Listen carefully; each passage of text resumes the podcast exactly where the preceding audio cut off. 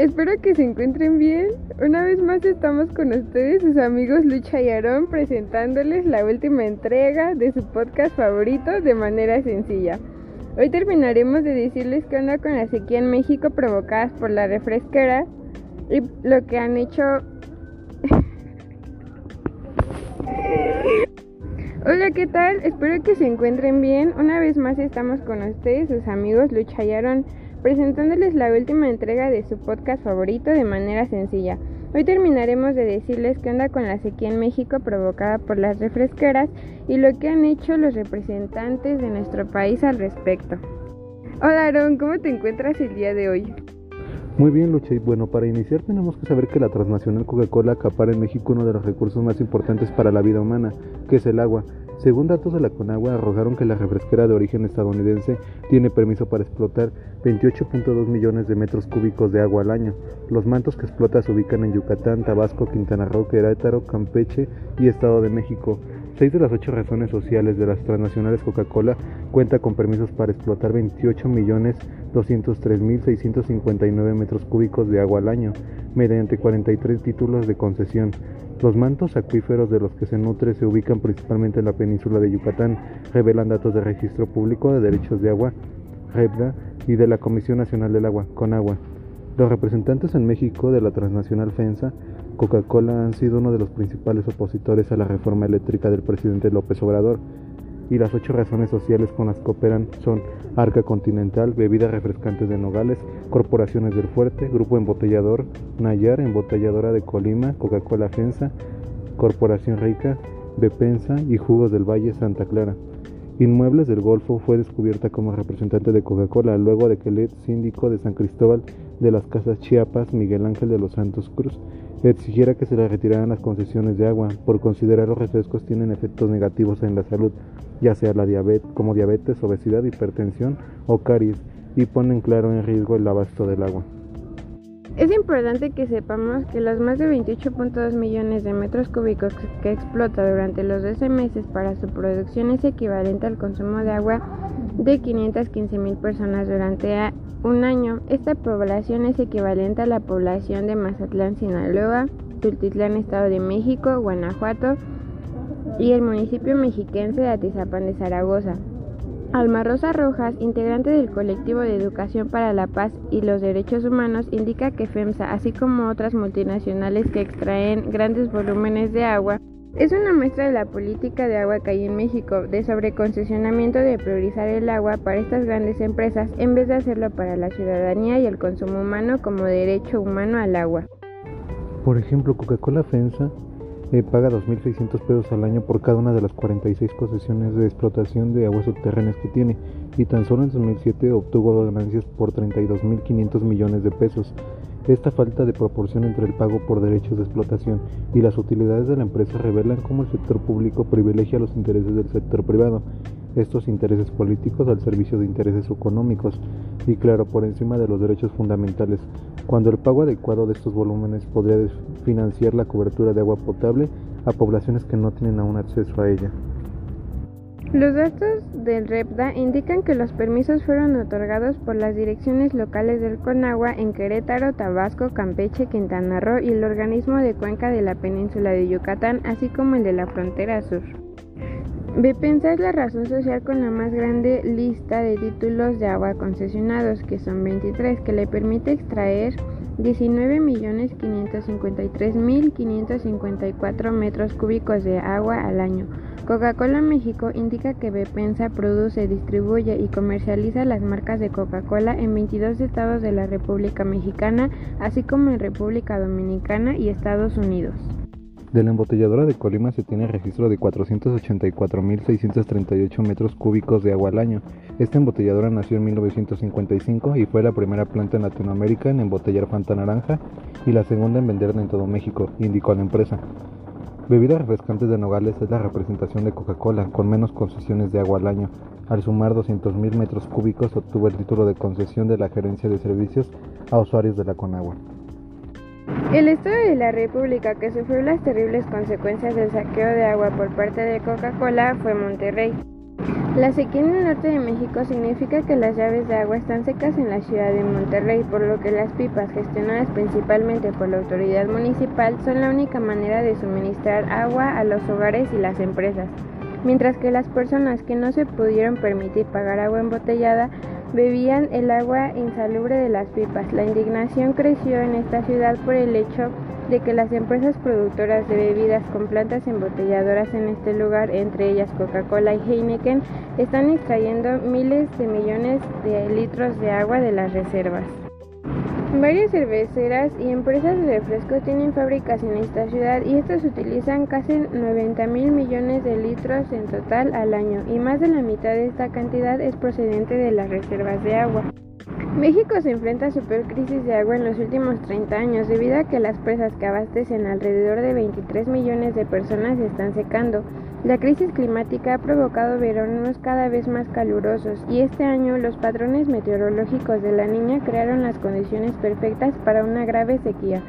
Varias ciudades ya llegaron al día cero, es decir, al punto crítico de escasez de agua cuando se agotan los suministros.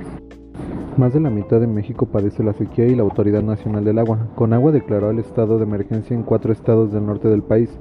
Las impactantes fotos reparadas con la empresa del Cerro Prieto en Nuevo León tomadas desde el espacio por la NASA muestran un profundo azul verdoso en 2015 y lo que parece un desierto este verano, como si la presa nunca hubiera existido. No obstante, la sequía no ha frenado el consumo de agua de empresas como Coca-Cola y Heineken, que utiliza pozos privados para seguir extrayendo agua subterránea para sus cadenas de producción. El 18 de julio de este año, el presidente Andrés Manuel López Obrador pidió a las empresas productoras de bebidas que detuvieran su producción y entregaran su agua a la población. Heineken indicó que destinaría el 20%. ANLA ofreció a las empresas producir en el sureste de México para evitar afectar más las zonas con sequía.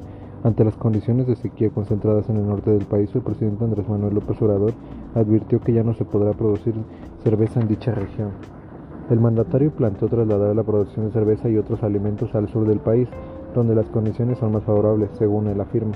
Ya no se puede dar permiso en donde no hay agua o donde están abatidos por completo los mantos freáticos y ya lo que se está sacando es agua con arsénico.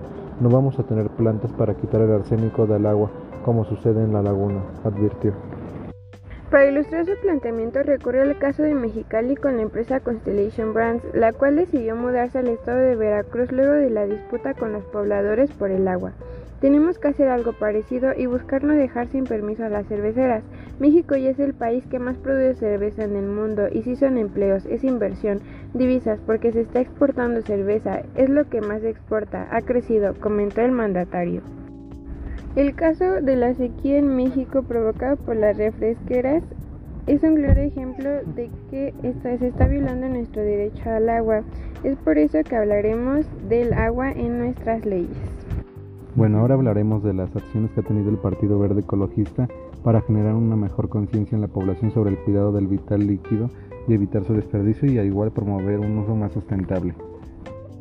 Con motivo del Día Mundial del Agua, la secretaria de Ecología y Medio Ambiente de este instituto político, Evelyn Mar Cortés, comentó que el desabasto de agua se debe, entre otras cosas, al crecimiento poblacional, las diversas actividades agrícolas e industriales, así como el impacto que genera el cambio climático en los recursos hídricos. De acuerdo con cifras de la ONU, uno de cada tres personas en el mundo carecen de acceso al agua potable y más de la mitad de la población, que son 4.200 millones de personas, no cuentan con servicios de saneamiento.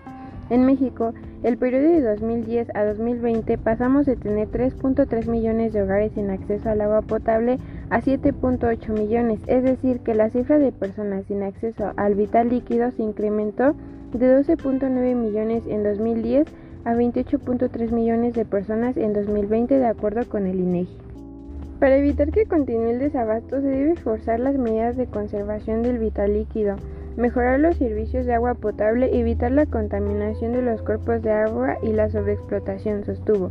Marco Ortiz dijo que el Partido Verde ha propuesto diversas iniciativas relacionadas con el manejo sustentable del agua, entre las que destacan promover la captación y almacenamiento de agua de lluvia, tanto en espacios públicos como en viviendas, elevar a rango constitucional el derecho al agua para uso doméstico y, personal, implementar incentivos fiscales para la captación de agua pluvial y su reuso.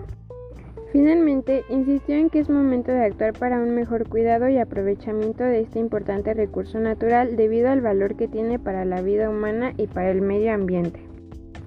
El consumo de agua es parte de los derechos humanos y su escasez genera consecuencias en la salud. El grupo parlamentario del Partido Verde propuso incluir el término sustentabilidad dentro de la redacción de la Ley de Aguas Nacionales con la finalidad de no solo conservar y preservar el uso del agua en nuestro país, sino también eficientar su uso en los diversos sectores involucrados en el desarrollo nacional. Con esta propuesta se pretende llegar a un cambio de modelo, concientizando a la población sobre el uso de los recursos naturales y de esta forma garantizar el disfrute de los mismos para las próximas generaciones. Los legisladores del Partido Verde expusieron que el consumo de agua forma parte de los derechos humanos y que deben ser protegidos por el Estado, toda vez que la escasez del mismo pueda crear consecuencias importantes en la salud de las personas e incluso provocarles la muerte.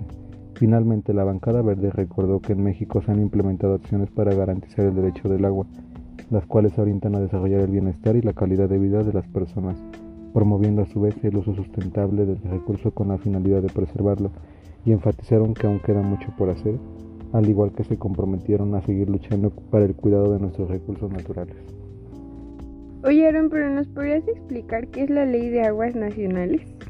La presente ley se basa en el desarrollo, el uso y la protección de los recursos de aguas de la nación, así como su administración confirma y refuerza la función de la Comisión Nacional del Agua como principal organismo de vigilancia y desarrollo de los recursos hídricos de la nación, y al igual establece los consejos de cuenca, que son instancias de coordinación y concertación entre todas las distintas dependencias públicas interesadas, incluidos los usuarios de aguas.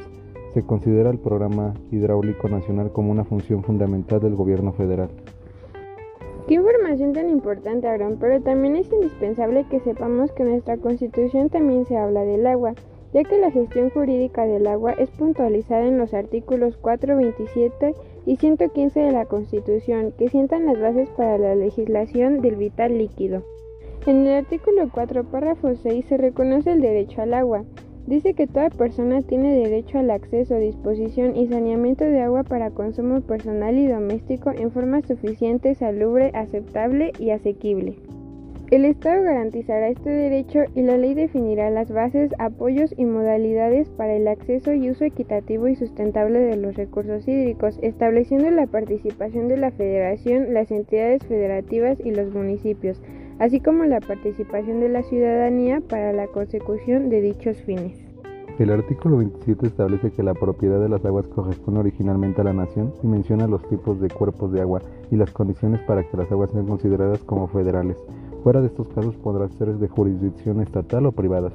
La propiedad de las tierras y aguas comprendidas dentro de los límites del territorio nacional corresponden originariamente a la nación, la cual ha tenido y tiene el derecho de transmitir el dominio de ellas a los particulares, constituyendo la propiedad privada, y son propiedad de la nación las aguas de los mares territoriales en la extensión y términos que fija el derecho internacional. Por último, en el artículo 115, fracción 3, inciso A, se establece la facultad que tienen los municipios para la prestación de los servicios de agua potable, alcantarillado y saneamiento. Los municipios tendrán a su cargo las funciones y servicios públicos siguientes: agua potable, drenaje, alcantarillado, tratamiento y disposición de sus aguas residuales. Hola Aaron y Lucha, muchas gracias por esta invitación. Pues basándome en las en los números que ustedes nos han enviado en estos últimos episodios del podcast en estos minutos, es sorprendente la, la cantidad de metros cúbicos que, que se le otorga simplemente a Coca-Cola, a pesar de que estén con diferentes razones sociales, ¿no? Aquí la hoja que nos comparten con los datos da un total de 28.203.659.50 metros cúbicos de agua. Tomemos en cuenta que en un metro cúbico caben mil litros de agua si nos vamos por la de la física, entonces pues es 28 mil millones de litros. Y tomando en cuenta que hay comunidades como San Cristóbal de las Casas, que a pesar de ser muy turística y pueblo mágico, no tienen acceso a agua potable y simplemente en la, en la empresa de pensa de Coca-Cola con más de 19 millones de más de 19 millones y medio de metros cúbicos o 19 mil millones de litros de agua, pues se me hace algo injusto, algo con lo que una comunidad pudiera vivir fácil, considero yo un trimestre del año.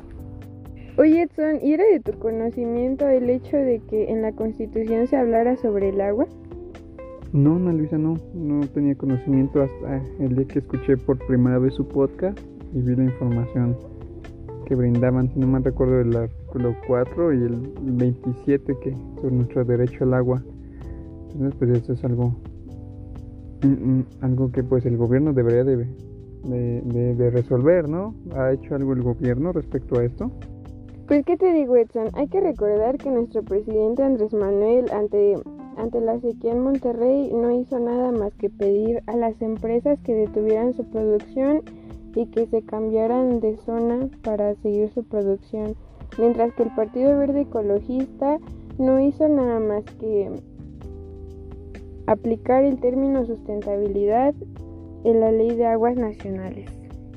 Bueno, para finalizar agradecemos a nuestros compañeros Edson y Lucha por la participación en este podcast y igual a todas las personas que nos escucharon. Muchas gracias Aaron y muchas gracias a todos los que nos escuchan. Este fue su podcast de manera sencilla.